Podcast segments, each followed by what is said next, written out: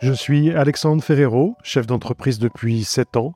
J'ai décidé de partager ma propre expérience de l'entrepreneuriat avec une thématique un peu spéciale, celle des premières fois, mes premiers recrutements, mes premiers salariés, mon premier salaire, ma première dépression suite au départ d'une de mes salariés qui m'a volé un des plus gros clients de l'époque. Ce podcast s'adresse à toutes celles et ceux qui souhaitent entreprendre, mais aussi à celles et ceux qui entreprennent déjà et qui rencontrent des problèmes à surmonter. Mon principal objectif, c'est de transmettre mes connaissances dans ce domaine, qu'est l'entrepreneuriat. On glorifie très souvent l'entrepreneuriat, mais c'est loin d'être un long fleuve tranquille.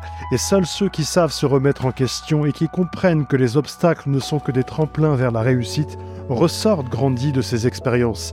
Il y a toujours une raison pour laquelle on rencontre des difficultés. Mais même dans l'obscurité, il faut rester attentif à la lumière.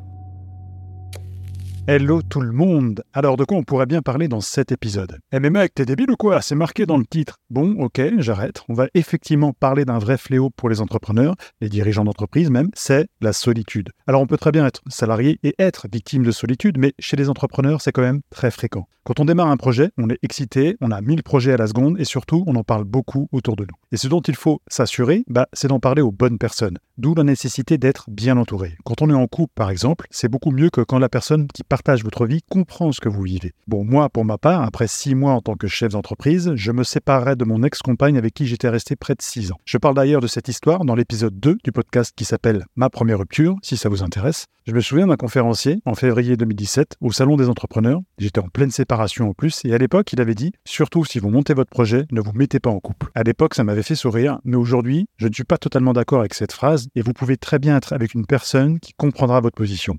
Pourquoi c'est important d'être bien entouré? Bah, parce que à certains moments, vous vous sentez seul. Et pourquoi? Parce que peu de personnes peuvent comprendre que vous êtes inquiet pour des sujets que votre compagne ou compagnon ne peuvent pas comprendre. Et si il ou elle ne les comprend pas, c'est parce qu'elle ne les a pas vécues elle-même. Et parfois, ça peut même effrayer ou éloigner l'autre. Moi, par exemple, l'erreur que je faisais avec mon ex-compagne, c'était de lui parler de mon boulot pendant des heures dès qu'elle rentrait du sien. Je travaillais de chez nous à l'époque, je n'avais pas de bureau, et la seule personne à qui je pouvais parler, c'était elle.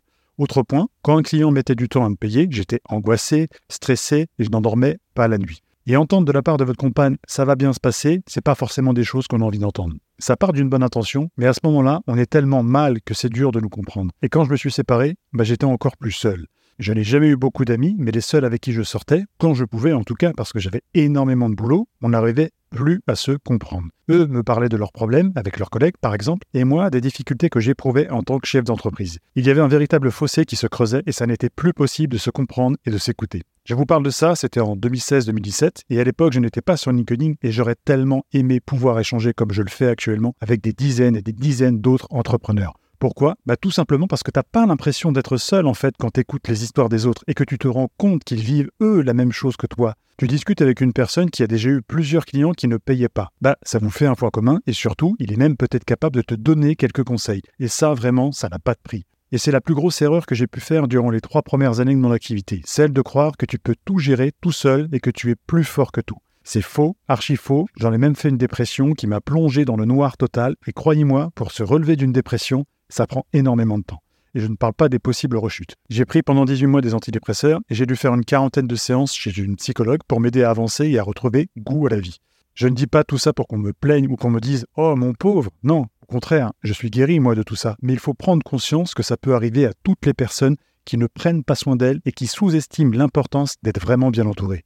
C'est le conseil que j'ai envie de donner à toutes les personnes qui se lancent dans l'entrepreneuriat ou qui traversent des moments de solitude allez parler aux autres. On a une vraie richesse en 2023 de pouvoir discuter avec des dizaines d'entrepreneurs qui seraient ravis de pouvoir nous aider. Essayez, faites-en l'expérience, envoyez un message à un entrepreneur, même si c'est un inconnu. Pourquoi je vous dis ça? Parce que ces gens-là savent et comprennent ce que vous traversez.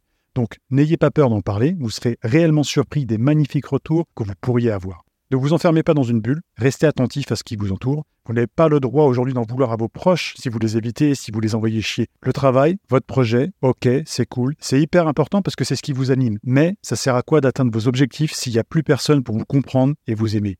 J'espère que cette thématique vous a plu. Prenez soin de vous et je vous dis à la semaine prochaine pour un nouvel épisode.